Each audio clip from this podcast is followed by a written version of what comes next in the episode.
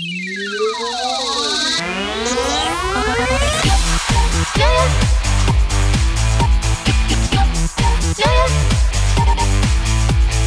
悠，悠悠，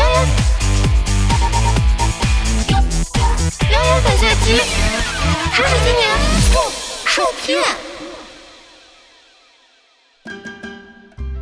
昨天啊是世界艾滋病日，作为地球人都知道的超级厉害的一种病，关于它的谣言呢也是不少，真是病红是非多呀。比如艾滋病人为了报复社会，把自己的血液滴进别人的菜里，或者是被携带艾滋病病毒的蚊子叮了之后就会被传染什么的，这些都是真的吗？想要感知起来，小耳朵竖起来，下面果个君并没要来给大家嘚吧嘚了。有关吃烧烤得艾滋病的谣言呐，八年前就开始在网上流传了。想当年，这个堪称洪水猛兽的谣言，简直让万千卖羊肉串的新疆小哥为之哭泣呀！西湖的水，我的泪呀！新疆当地政府啊，甚至为了此事召开了新闻发布会，对这件事情进行了澄清。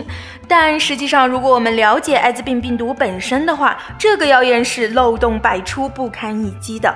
不要觉得艾滋病难治，艾滋病病毒就多么的雄壮威武，实际上人家娇嫩的跟花儿一样。什么鬼？艾滋病病毒啊，又称 HIV 病毒，一旦离开血液和体液，暴露在自然环境中，它们的抵抗力就会非常弱，并且不具备传染性。所以高温和许多消毒剂啊。都可以迅速的干掉它们。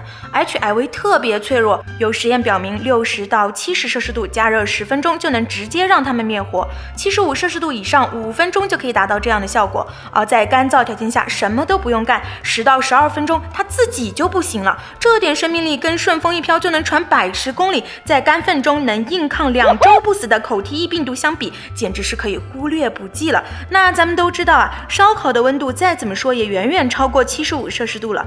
况且要把肉烤熟，怎么着也得超过五分钟了吧？所以啊，想要通过在烧烤上滴上带病毒的血，以此来传染人，这样的宏伟志向基本上是做做梦就好了。可是人家还说了个凉拌菜呢，凉拌菜又能提供水分，温度也不高。那烧烤我传染不了你，我往菜里放血，我还就不信了这个邪。可亲爱的朋友们啊，你们是不知道，艾滋病的传染之路啊，那简直是堪比帝都三元桥上下班高峰的交通状况，不是一般的奇。区和拥堵，咱们都知道啊，HIV 主要存在于艾滋病人的血液、体液中。体液一般就是指的精液、阴道分泌物、伤口渗出液，还有乳汁等等。唾液、泪液这些里面的含量十分微小，由此可得啊，HIV 的传播途径只有三个：一，跟 HIV 感染者进行了无保护的性行为，不论是同性、异性还是仅仅是性接触，都会导致艾滋病的传播。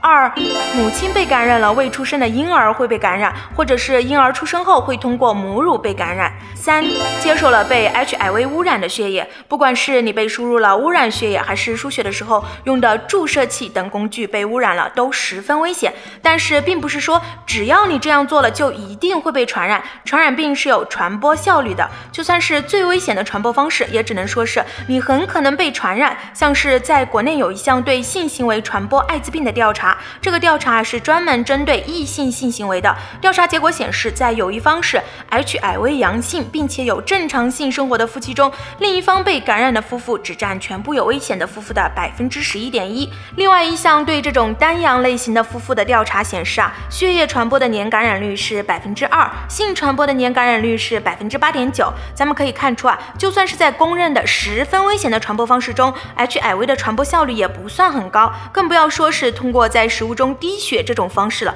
虽然这种方式实在是有点恶心呐。